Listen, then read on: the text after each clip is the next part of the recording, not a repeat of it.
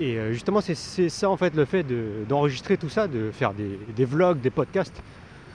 Ok, c'est compliqué au début. toujours au, tout début, c'est vraiment euh, c'est malaisant de. Et je pense que pour la plupart des gens, c'est comme ça, de réécouter sa voix, de se voir en vidéo. On se trouve toujours malaisant parce qu'on est toujours très, euh, on est toujours très perfectionniste en fait. On se trouve toujours des défauts. Et le fait de faire ça, en fait, c'est vraiment un moyen pour moi de, euh, de, pratiquer en fait, de, me dire ok euh, je fais ça, c'est pas parfait, c'est pas grave, au moins, je l'ai fait. Et euh, ça, me procurait un, sentiment d'accomplissement en fait.